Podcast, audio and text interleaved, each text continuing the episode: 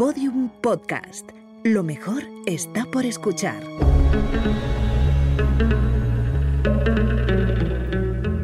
Dentro de la pirámide, con Nacho Ares, en Podium Podcast.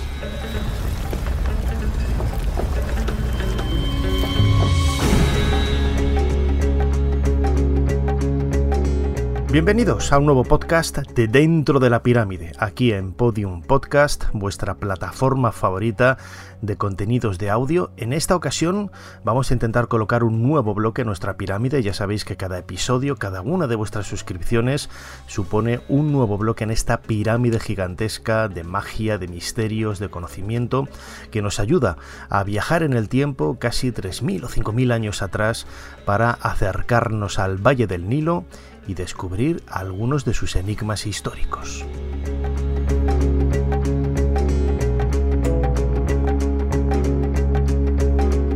Siempre recomendamos escuchar todos los episodios de Dentro de la Pirámide aquí en esta aplicación de Podium Podcast, pero también lo podéis hacer a través de otros agregadores de audio como Evox, como Google Podcast, como Apple Podcasts y otros que ahora mismo se me van los nombres de la cantidad de ellos que hay. Recordad también que hay un canal de vídeo dentro de la pirámide en YouTube en donde vais a poder encontrar infinidad de contenidos que complementan a estos podcasts que cada dos semanas lanzamos aquí en esta aplicación de, de Podium Podcast. Y no queda más que abrir esa puerta como hemos hecho antes y adentrarnos en la pirámide para buscar las conexiones que hay entre el antiguo Egipto y la América precolombina.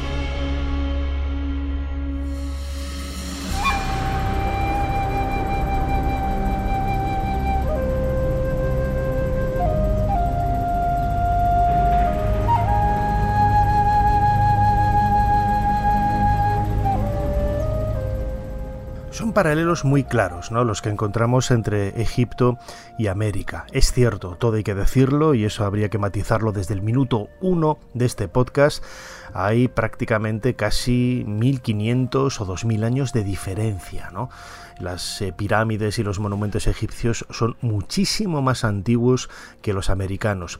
Pero entramos en un, en un detalle que los antropólogos eh, definen como eh, un camino evolucionista o un camino difusionista. Me explico. ¿Por qué hay pirámides en muchos lugares del mundo, no solamente en América y en Egipto?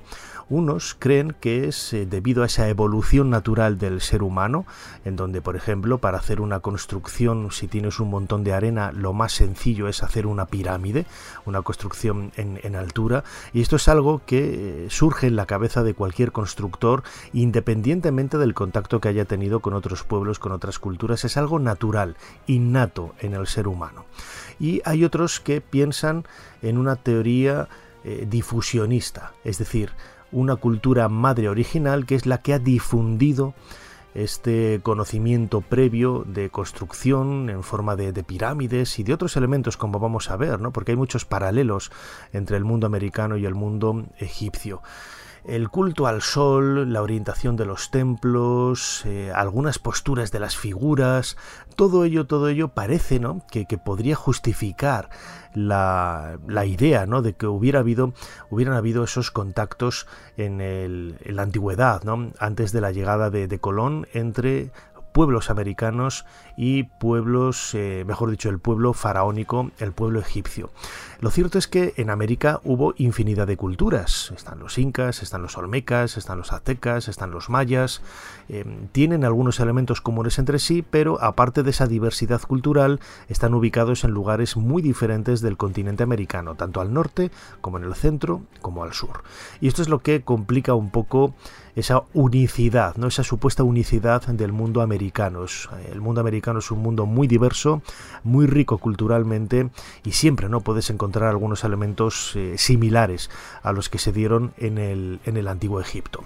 Hemos preguntado a Pablo Villarrubia, Pablo Villarrubia y Mausó es un grandísimo amigo, reportero de Cuarto Milenio, él ha viajado y conoce perfectamente el continente americano de, norte a sur, ha investigado, eh, ha convivido vivido con los descendientes de, aquellas eh, culturas eh, milenarias.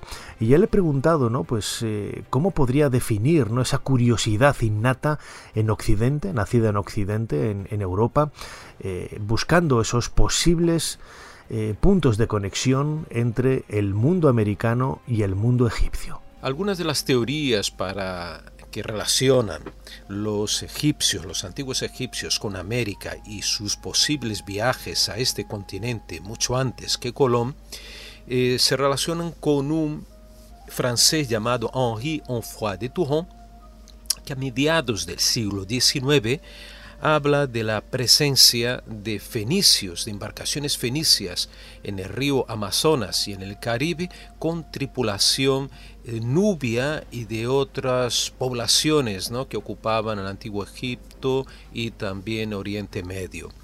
Más tarde, ya a principios del siglo XX, eh, Alexander Braguine, que era un ex oficial del zar ruso, del imperio ruso, que, se, que migra a Inglaterra, teoriza sobre la presencia de egipcios en Brasil, porque además él, él, va a vivir a Brasil ya en los años 30, 40, y allí habla de la presencia de fenicios en el sertón de Bahía, donde un francés Apolinario Frot había descubierto supuestamente inscripciones rupestres con similitudes a los jeroglíficos egipcios. Entonces, eh, estas son algunas de, las teorías, pero también más recientemente eh, la doctora Michelle Lescott del Museo de Historia Natural de París en 1976 eh, supuestamente analiza la momia de Ramsés II y encuentra en sus pulmones restos de hojas de tabaco que sabe, y especialmente de una variedad americana y que eh, supuestamente no existía el tabaco en el Egipto, en el antiguo Egipto. De todas formas, eh, otros contradicen esta, esta cuestión diciendo que la momia de Ramsés II cuyo cuerpo había sido ya contaminado por saqueadores en el siglo XIX, podrían haber tenido, habían, habían fumado sobre la momia, dejando, eh, contaminando ¿no? con estos vestigios de nicotina eh, la momia del famoso Ramsés II. También hay otra, más, un poquito más reciente, eh, otra, otra cosa, otro aspecto interesante es que en 1992 la toxicóloga Svetlana Balabanova eh, del Museo de, de Múnich comentaba que en algunas momias, en varias momias, se habían encontrado también restos no solo de nicotina del tabaco americano como de cocaína relacionado con la hoja de coca eh, tan um, comúnmente, frecuentemente empleada también por los nativos de, este, de Sudamérica.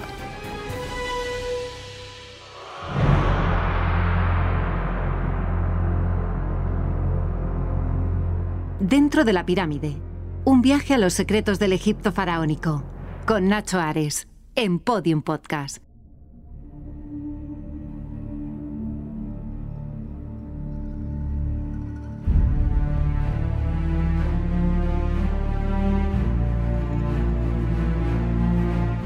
Antes lo decía, ¿no? Hay infinidad de sugerencias estilísticas principalmente, ¿no? que podrían hacer pensar en la existencia de esas conexiones entre el mundo americano y el mundo faraónico. Eh, las teorías evolucionistas o las teorías difusionistas podrían explicar tanto una como otra, ¿no? Por ejemplo, me viene ahora a la cabeza esa orientación de las pirámides, esa propia construcción, la forma piramidal, eh, la existencia de laberintos también en, América como en Oriente Próximo, en, Egipto, o un elemento muy característico ¿no? de, algunas momias en América, esos cráneos alargados, que algunos han intentado comparar con los cráneos alargados aparecidos en las representaciones artísticas del mundo de Amarna a mediados del siglo XIV antes de nuestra era, en donde el faraón Akenatón, la gran esposa real Nefertiti y sus hijas, sus seis hijas, siempre aparecían representadas con ese cráneo alargado, lo que ha hecho ver paralelos con, algunas eh, culturas eh, americanas como la cultura paracas u otras culturas andinas en donde sí consta a través de momias de esa deformación craneal. Sin embargo, en el antiguo Egipto esta deformación se queda única y exclusivamente en las pinturas, en los relieves. No hay restos de momias con esos cráneos alargados, ¿no? De ahí el enigma, ¿no? ¿Por qué lo hacían, no? ¿Por qué Akenatón se hizo representar o sus hijas con esas cabezas, esos cráneos alargados? Más cuando las representaciones que hay de sus 17 años de reinado en los primeros años de ese, de ese gobierno y en los últimos no aparece, no aparece con el cráneo alargado. Es decir, no hay evidencias físicas de esa deformación en las momias, no han llegado hasta nosotros absolutamente nada que justifique esa deformación craneana debía de haber alguna razón quizás eh, ritual, religiosa, mágica, que hacía que los antiguos egipcios se hicieran representar en esa época concreta de la historia de Egipto con un cráneo alargado. Todo lo contrario de lo que sucede en América, en donde sí encontramos esos cráneos como una señal de distinción, una señal de realeza también para crear ¿no? Eh, personas de un aspecto físico totalmente distinto, diferente al, al vulgo, por así decirlo, ¿no? al resto del pueblo. Este tipo de paralelos que acabo de, comentar eh, son singulares y ya han llamado la atención a todos los investigadores, a los más académicos, a los más amantes del mundo del misterio desde hace décadas. ¿no? Yo recuerdo una exposición Isis y la serpiente emplumada que se dio en Monterrey y en México, en la Ciudad de México, entre los años 2007 y 2008. Allí se eh, ofrecieron paralelos por primera vez de figuras de culturas mesoamericanas, de culturas eh, mesoamericanas desde el punto de vista cultural, no geográfico, porque Mesoamérica desde el punto de vista geopolítico es distinto a la Mesoamérica a la Mesoamérica eh, cultural, es un, bueno, una suerte de etiquetas un poco complicadas que yo nunca he entendido, pero estas culturas eh, precolombinas como los mayas, los aztecas, los olmecas tienen una serie de paralelos en, en esculturas, la representación de los escribas es muy, muy parecida. La, representación, por ejemplo, también en los olmecas de, esos cráneos ¿no? con rasgos negroides que luego también abordaremos, parece ¿no? que están hablando de una conexión entre América y Egipto. Esto es lo que nos contaba eh, una agencia de, noticias, eh, elnorte.com, sobre esa exposición Isis y la serpiente emplumada en los años 2007-2008 que tuvo lugar en México. Isis y la serpiente emplumada, una de las magnas exposiciones del Fórum Universal de las Culturas Monterrey 2007. En total son 350. Las piezas valuadas en millones de dólares requieren un cuidado especial durante su montaje y se emplean hasta varios grupos de personas para colocarlas en el lugar donde serán contempladas. El recorrido inicia al pasar debajo de un arco en forma de pirámide, donde se combinan pirámides escalonadas como las de la cultura mesoamericana. Luego, en una sala de introducción, se hace una cronología sobre civilizaciones con piezas de ambas culturas, para continuar con las piezas egipcias. Ahí se encuentran las piezas más vulnerables y pequeñas, encerradas en cámaras de vidrio, con murales decorativos, fichas informativas y algunas pantallas interactivas con información detallada de algunos objetos. Luego de seguir un camino sugerido, se encuentra una pirámide gigante de plexiglas que el visitante tiene que atravesar. Ahí se simboliza el inframundo que tanto Isis como Quetzalcoatl viajaron. Se recuerda además una figura común de las civilizaciones, la pirámide, y se da un respiro al recorrido, el cual sirve como eje central de la exposición. Entre los objetos egipcios que estarán en la exposición... ¿Cuál es la razón de esos eh, paralelos que veíamos en esta exposición Isis y la serpiente emplumada, ¿no? que disfrutábamos en México, en la Ciudad de México y en Monterrey? Entre los años 2007 y 2008. ¿no? Eh, había una serie de vitrinas que eran sorprendentes. Antes avanzaba un poco. ¿no? La posición de los escribas con esas piernas cruzadas es idéntica. ¿no? Es una postura natural que también vemos en otras culturas del Mediterráneo, que son las culturas más antiguas, ¿no? en, en Mesopotamia. Esto nos tiene que hacer pensar que, que hubo esas conexiones entre Oriente Próximo y en este caso Egipto con, con América. Esas embarcaciones, de haber sido así eh, en la conexión eh, y entonces dar mm, pábulo, dar credibilidad a la teoría difusionista, a esa difusión, no a la evolucionista, que parte, como decía al principio, de una evolución natural del ser humano eh, de esas ideas que hacen que, que todos eh, pues adoremos al sol ¿no? en, las, en los estadios más primitivos de nuestras culturas, porque es un elemento natural que sale por el este. Eh, todas las culturas dicen mamá y papá de una forma idéntica ¿no? en, los niños y, no hay conexión entre ellos. Vemos también ¿no? que hay un, trasfondo desde el punto de vista evolucionista muy claro. ¿no? Los egipcios, de haber hecho posible esta conexión, deberían haber cruzado el Mediterráneo, ir hacia Occidente, cruzando el estrecho de, de Gibraltar y salir al Océano Atlántico y en algún momento, pues a través de corrientes marinas o como podamos imaginar, llegar hasta América. Mm, yo no lo creo, no lo creo sobre todo porque, por ejemplo, ¿no? Eh, las pirámides de Teotihuacán son del siglo V antes de Cristo, es decir, dos mil años después de la construcción de las grandes pirámides en Egipto.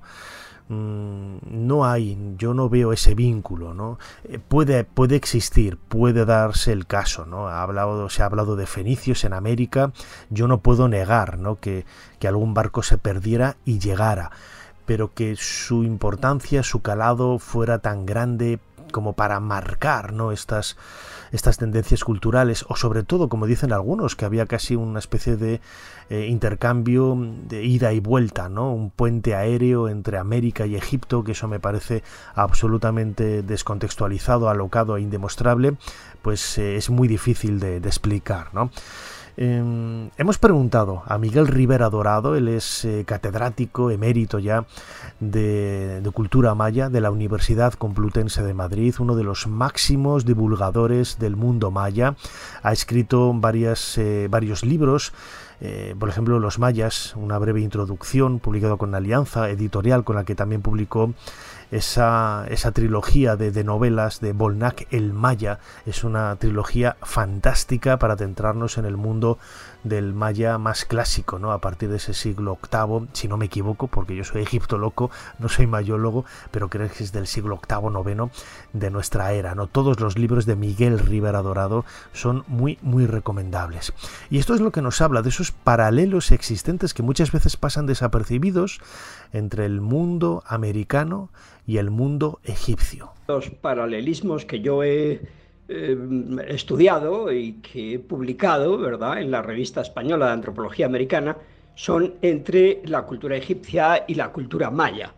Y son paralelismos que yo eh, creo que se deben a eh, un fuerte estrés medioambiental, podríamos decir, entre los egipcios que se tienen que adaptar a un, eh, a un medio eh, muy hostil como es el desierto del norte de África, pues un medio eh, desértico donde solamente hay una fuente de vida, que es el río Nilo, y, y los mayas que viven en un medio enormemente hostil como es la selva tropical, durísimo, que muchas veces pues hay cambios en el régimen de lluvias, lo que provoca pues una fuertísima depresión en el, en el, eh, en el horizonte de, los, de la alimentación ¿verdad? y de la supervivencia, pues entonces eh, esas culturas que están sometidas así a esas, a esas fuertes presiones medioambientales, pues lo que hacen es reaccionar o bien sencillamente emigran a otros, a otros nichos ecológicos o a otros ecosistemas, o bien emigran o bien lo que hacen es reaccionar y reaccionan muchas veces con eh, parecidas maniobras, digámoslo así, ¿verdad? Con parecidas maniobras. Los egipcios pues eh, hicieron presas en el Nilo, hicieron canales, hicieron canalizaciones, en fin, y todo eso que parece que se limita exclusivamente a, a, las técnicas agrícolas o a la economía, realmente se manifiesta también eh, en, la cultura en general, en lo social y en lo político, y como es natural, todo está interconectado, ¿verdad?, en una sociedad humana.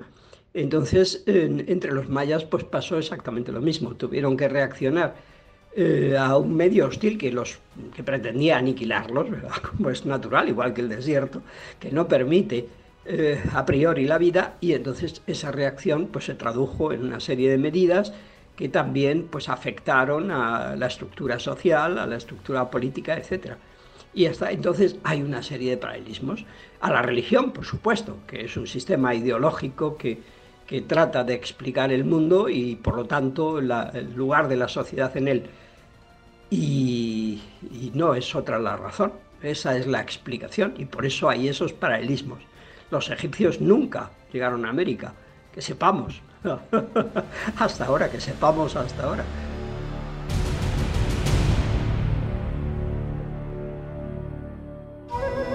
Dentro de la pirámide, en Podium Podcast, con Nacho Ares.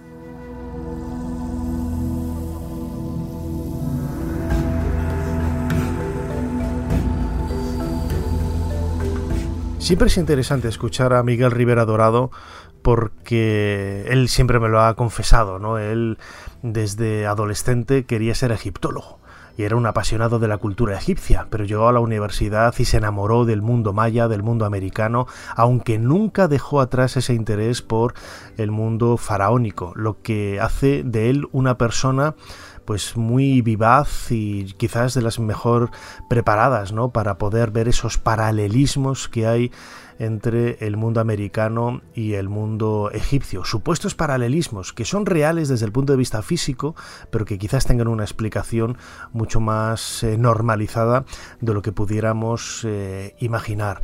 Todo esto, todo esto ha levantado, como decía antes, muchísima polémica, ¿no? porque los paralelos son muy grandes, ¿no? y todas las culturas de la antigüedad siempre tienen ese elemento enigmático, ese elemento de desconocimiento, las posibles rutas que pudieran utilizarse entre unos casos y otros. ¿no? Yo recuerdo ahora, por ejemplo, antes hablaba de esas corrientes, si los eh, egipcios pudieran haber ido hacia, hacia Occidente, cruzando el mar Mediterráneo, eh, cruzar el estrecho de Gibraltar, el Atlántico y asentarse en, en América.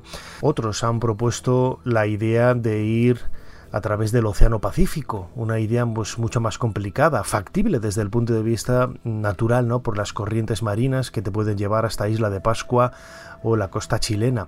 Pero eso no significa que, que pudiera ser así. Se sabe que los chinos llegaron por allí, ¿no? O por lo menos esa es la la teoría que se, se, plantea. ¿no? Vamos a escuchar a Pablo Villarrubia, de nuevo, periodista, enamorado del, del, mundo americano, quien nos habla precisamente de algunas de esas eh, facetas de las teorías difusionistas y de algunos fraudes también que han desestabilizado quizás las investigaciones más serias, más académicas, que intentaban buscar una solución a estos enigmas entre las conexiones, supuestas conexiones entre América y Egipto en el caso Dick Edgar Ibarra Grasso, que también tuve el honor de poder entrevistarlo en Buenos Aires, eh, que fue un gran difusionista, él sí que creía que los egipcios habían llegado a América y que habían dejado huellas en Centroamérica, en Sudamérica. En el caso de, de Centro y Norteamérica, él hablaba de una relación muy estrecha entre las cabezas colosales olmecas descubiertas en el estado de Veracruz y Tabasco en México con posibles eh, eh, nubios que viajaban a bordo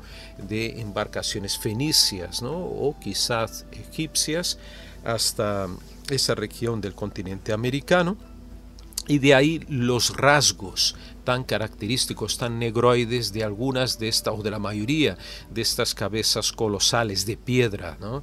de los olmecas, algunas de ellas con más de dos metros de altura. También hubo, hubo otros investigadores que, como José Melgar, que atribuyeron también esta, estos olmecas, ¿no? estas estatuas olmecas, a, la raza o a, los nubios.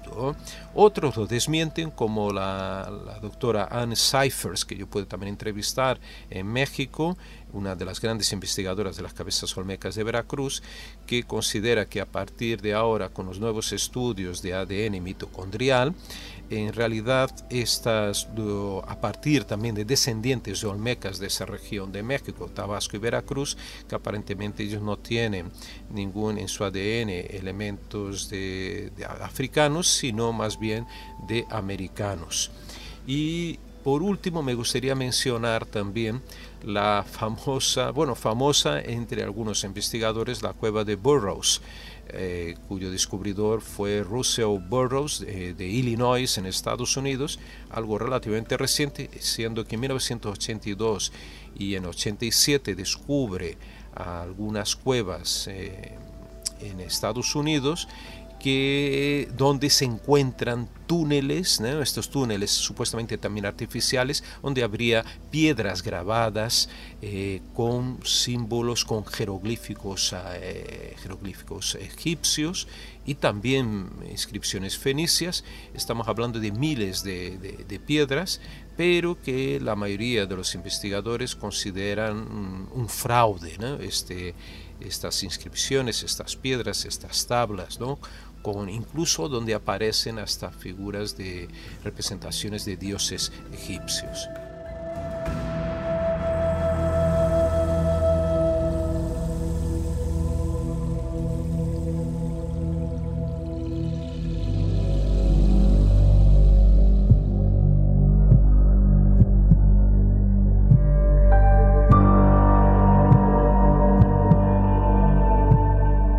Yo recuerdo que hace casi 30 años, eh, de la mano precisamente de Pablo Villarrubia, a quien acabamos de, escuchar, mm, cayó en mis manos un libro fantástico titulado Ramses III, Father of Ancient America, es decir, Ramsés III, padre de la antigua América, un libro publicado en el año 1992 a partir de un difusionista, eh, R.A. Jairazboy, nunca he sabido realmente a qué respondían las eh, siglas de RA, eh, se le conoce por libros difusionistas eh, hablando de América, hablando de China también, de, la expansión de, China. Y en este libro de Ramsés III, padre de la antigua América, él focalizaba su investigación en, una época, ¿no? en, el, año 1000 más o menos, antes de, de Cristo, la época del reinado de Ramsés III, y buscaba sus paralelos con el mundo olmeca.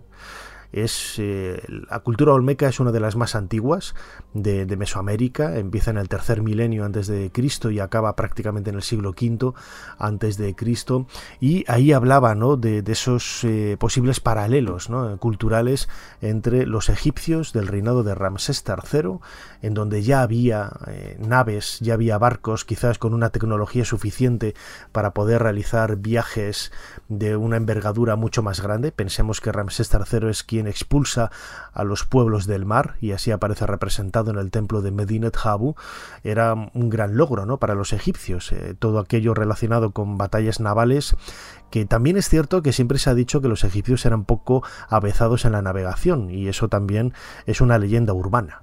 Los egipcios pilotaban, nunca mejor dicho, y controlaban muy bien todo aquello relacionado con la navegación y prueba de ello son eh, los viajes que hacían por el Mar Rojo hasta, hasta el Punt, aunque era bueno, navegación a través de la costa, pero, pero la hacían y, controlaban y tenían un dominio muy amplio de este tipo de, navegación. Ellos derrotaron en el Mediterráneo, en el Delta, a los eh, pueblos del mar y así lo ofrecen y lo cuentan pues con, profusión y con disfrute en esos relieves del templo funerario de Medinet Habu en la orilla oeste de Luxor. Uno de los hechos quizás más singulares que habla de esa relación entre los olmecas y el, y el mundo mm, egipcio, o más en concreto el mundo africano en general, son esas cabezas, ¿no? esas cabezas eh, olmecas que, podemos ver, eh, cabezas gigantescas de un par de metros de altura casi, eh, con, representaciones de, de, rostros absolutamente africanos, ¿no? labios gruesos, narices chatas, que recuerdan lógicamente a los africanos subsaharianos, a los africanos negros. Los estudios que hay eh, desde el punto de vista antropológico de estas caras han demostrado que es, no voy a decir que sea una paraidolia, porque tú los ves y son, son rostros de, de, negros, pero también encajan con los rasgos propios de los indígenas olmecas de aquella época, ¿no? con esas narices eh, achatadas y esos labios eh, gruesos. Nada tiene que ver quizás con, con esa presencia americana, mejor dicho, esa presencia africana en, en América. Bueno, yo creo que esto se inicia en mí, y perdona por lo manido de la frase, desde que tenía uso de razón. Es decir, desde que empecé a pensar, desde que empecé a percatarme de que yo era yo, me interesaron eh, las cosas insólitas, por decirlo así. todo esto... Es la voz de mi queridísimo Antonio Rivera, un ufólogo fallecido ya hace, hace años. Yo tuve la oportunidad de, conocerle en congresos pues a finales de la década de 1990, en donde compartíamos nuestra pasión por los misterios del mundo antiguo, los ovnis sobre todo, y también, también nuestra pasión por los misterios del antiguo Egipto. Él llevó a cabo en el año 1975 una operación llamada Operación Rapanui, en donde eh, viajó hasta Isla de Pascua, esta isla a miles de kilómetros de la costa eh, chilena en el Océano Pacífico y que para él, para él era una especie de, conexión ¿no? entre el mundo egipcio y el mundo americano. Esos famosos moais decía que tenían rasgos muy similares a los de Akenatón, el faraón hereje Amenofis IV con esos rostros alargados. En ocasiones en la cultura valdivia, por ejemplo en Chile, vemos figuras con una peluca absolutamente egipcia y una barba falsa de los dioses, que es otro de los elementos que yo hace muchos años observando en el Museo de América y en otros lugares, colecciones eh, con, figuras de la cultura valdivia, me, llamó la atención. Es uno de esos paralelos más ¿no? que podemos ver en los eh, en la arqueología en la arqueología americana y la idea de Antonio Rivera se basaba sobre todo en, esa expedición eh, fenicia pagada por el faraón Necao II en el siglo 7 y 6 a.C. Es una expedición que, que cuenta Heródoto en donde circunnavegan el continente africano, algo que en la navegación egipcia nunca, nunca había tenido lugar. ¿no? Es cierto que esto es del siglo 7, 6 antes de Cristo, como digo, durante el reinado del faraón Necao, y el reinado de Akenatón es prácticamente pues 800 eh, años antes, ¿no? grosso modo, ¿no? hacia el 1350 antes de Cristo. La estética de Amenofis IV de Akenatón yo creo que es un unicum en la historia del arte egipcio y en la historia del arte universal y yo no veo, yo no veo esos paralelos como decía el bueno de Antonio Rivera en, este, en este mundo, ¿no? en este mundo de isla de, de Pascua.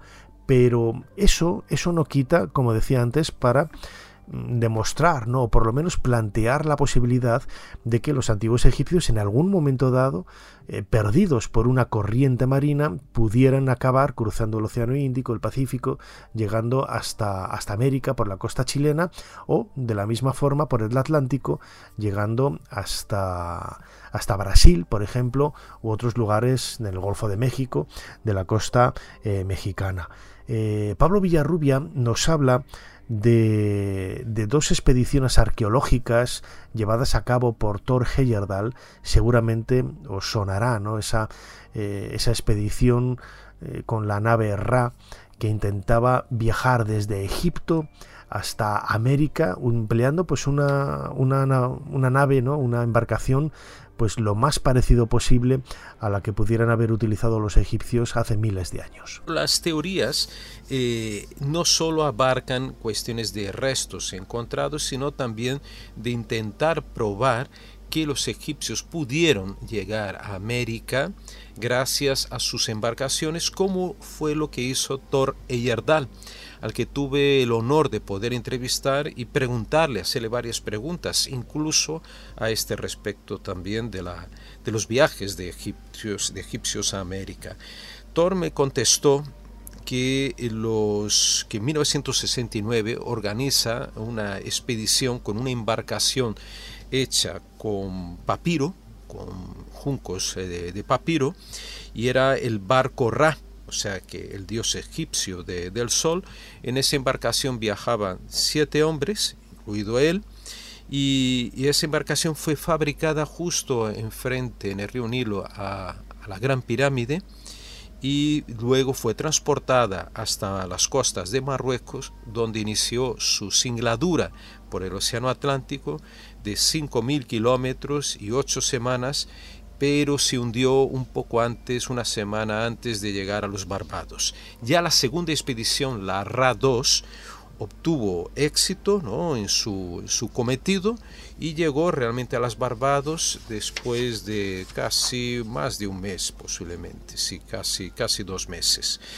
Entonces, eh, Thor mm, de esta manera, según ¿no? su, consideración, su teoría, él pudo comprobar que posiblemente embarcaciones egipcias pudieron llegar a América, pero curiosamente en esa segunda expedición que, que sí tuvo éxito, el barco no fue construido, la embarcación, con papiros, sino con totora del lago Titicaca con la ayuda de varios nativos de allí, aymaras, que construyeron esa embarcación para comprobar, digamos, intentar comprobar esta teoría de los viajes transatlánticos de egipcios ¿no? a América por parte del gran Thor Heyerdahl. Dentro de la pirámide, en Podium Podcast, con Nacho Ares.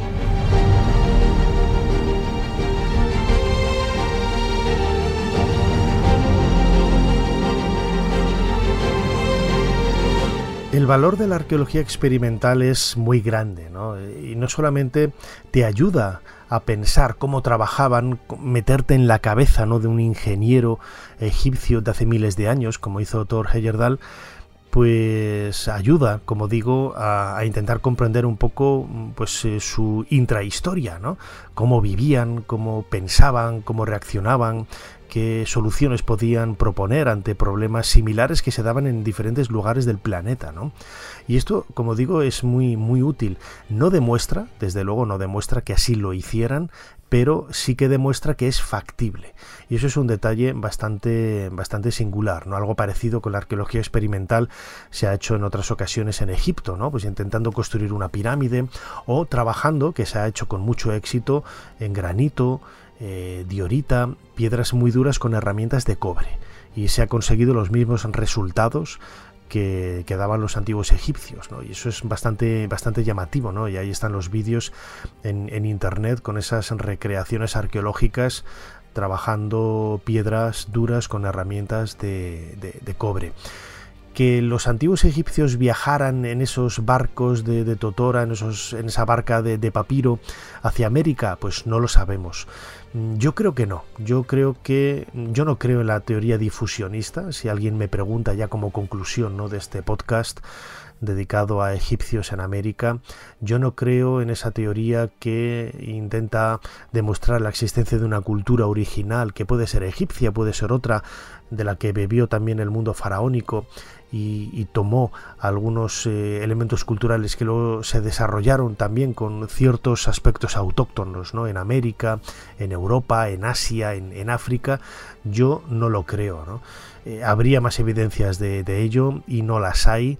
Eh, los saltos temporales, sobre todo, quizás es lo más... Mm, eh, lo más llamativo, ¿no? Entre las pirámides egipcias hacia el 2600 o el 2700 antes de nuestra era y las construcciones de Teotihuacán, pues hay más de 2000 años. ¿eh? Mm, y es cierto que se han buscado paralelos, ¿no? Entre las pirámides de Teotihuacán y las pirámides de Egipto, con esa correlación con Orión, esa orientación a los puntos cardinales, ese tipo de, de, detalles que, que, entran quizás dentro de una lógica natural de la implantación del ser humano en relación al cosmos que pero que no demuestran en absoluto una conexión clara entre el mundo faraónico y el, y el mundo eh, el mundo americano. Miguel Rivera Dorado, catedrático de Cultura Maya de la Universidad Complutense de Madrid, también es muy, muy claro ¿no? en, esa, en esa afirmación. Él lo ha, lo ha propuesto, ¿no? si buscáis eh, su nombre y los libros que ha publicado, os vais a dar cuenta que es uno de los máximos expertos en el mundo eh, de la arqueología americana, de la arqueología maya que tenemos en el, en el mundo, ¿no? Y le hemos preguntado, ¿no? ¿Cuál es la razón o si él cree que hubo contactos entre egipcios y americanos en la antigüedad? Y esto es lo que nos ha contestado. No, los, los egipcios nunca llegaron a América. Habría eh, huellas mucho más claras que esos supuestos indicios que algunos dicen que han encontrado o que, o que hayan ahí, ¿verdad? Pues el que, el que los olmecas, por ejemplo, que son previos a los mayas y por supuesto muy anteriores a los aztecas en Mesoamérica, pues que los olmecas eh, tengan algunos rasgos físicos que, parecen eh, negroides, ¿verdad? Eh, la nariz, los pómulos, bueno, algunas cosas. Eso no, no tiene ningún, ningún significado cultural importante porque las, las, las, manifestaciones artísticas pues adoptan modelos que muchas veces son idealizados en las culturas y por lo tanto pues no eso no es una prueba una prueba sería que encontráramos material arqueológico egipcio en eh, México, en eh, la península de Yucatán, en Centroamérica, donde, donde sea, ¿verdad? Y eso no ha sucedido nunca. Y hasta ahora. Entonces, nunca puedes decir en arqueología que las cosas son tan rotundamente así, porque mañana pues hay descubrimientos o excavaciones. Pero vamos, mientras eh, los conocimientos sean los que son, eh, podemos afirmar rotundamente que los egipcios no llegaron a América. No hubo eh, culturas africanas en América que hayan dejado huella. Son sociedades que evolucionaron de manera autónoma, totalmente independiente. Ahora, eso sí, como, como acabo de decir, pues hay paralelismos, hay analogías entre ellos, debido a que, a que la especie humana es una, es una y única, ¿verdad? Y hay una unidad psíquica en la especie humana que provoca que muchas veces pues adoptemos posturas y tomemos decisiones semejantes en lugares muy distantes entre sí sin haber tenido ningún contacto entre, entre nosotros. Entonces, por un lado está esa unidad psíquica, pero sobre todo, como he dicho, eh, están también las circunstancias medioambientales que, que, son condicionantes muy, muy, muy importantes y que producen pues, respuestas eh, paralelas.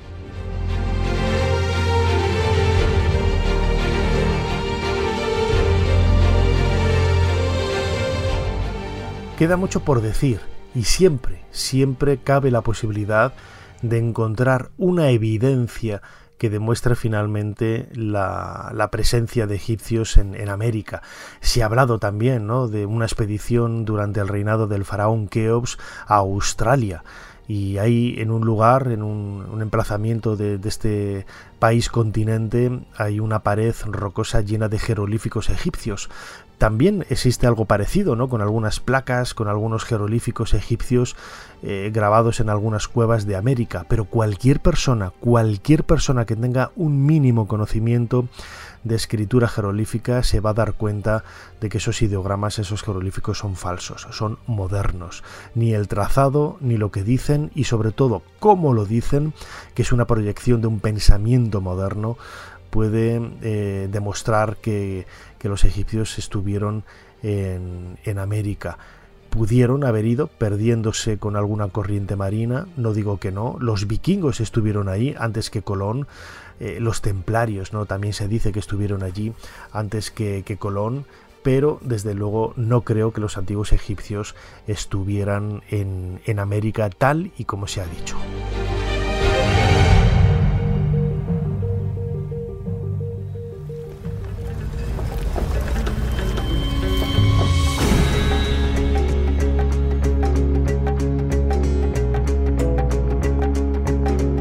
Cerramos la puerta de nuestra pirámide, de esta pirámide de Egipto locos, en donde hemos colocado un nuevo bloque de historia, de pasión, de, misterios, en relación en esta ocasión a los posibles contactos, ¿no? a los posibles contactos entre América y Egipto en la, en la antigüedad. Espero que hayáis disfrutado de este nuevo episodio. Suscribíos al canal, suscribíos a, Podium Podcast a través de la aplicación dentro de la pirámide y seguidnos también, suscribíos al canal de YouTube dentro de la pirámide en donde precisamente hace unas semanas colocamos un vídeo dedicado a las posibles relaciones entre América y Egipto.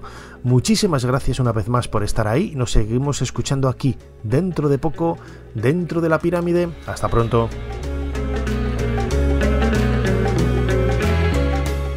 Dentro de la pirámide, en Podium Podcast, con Nacho Ares.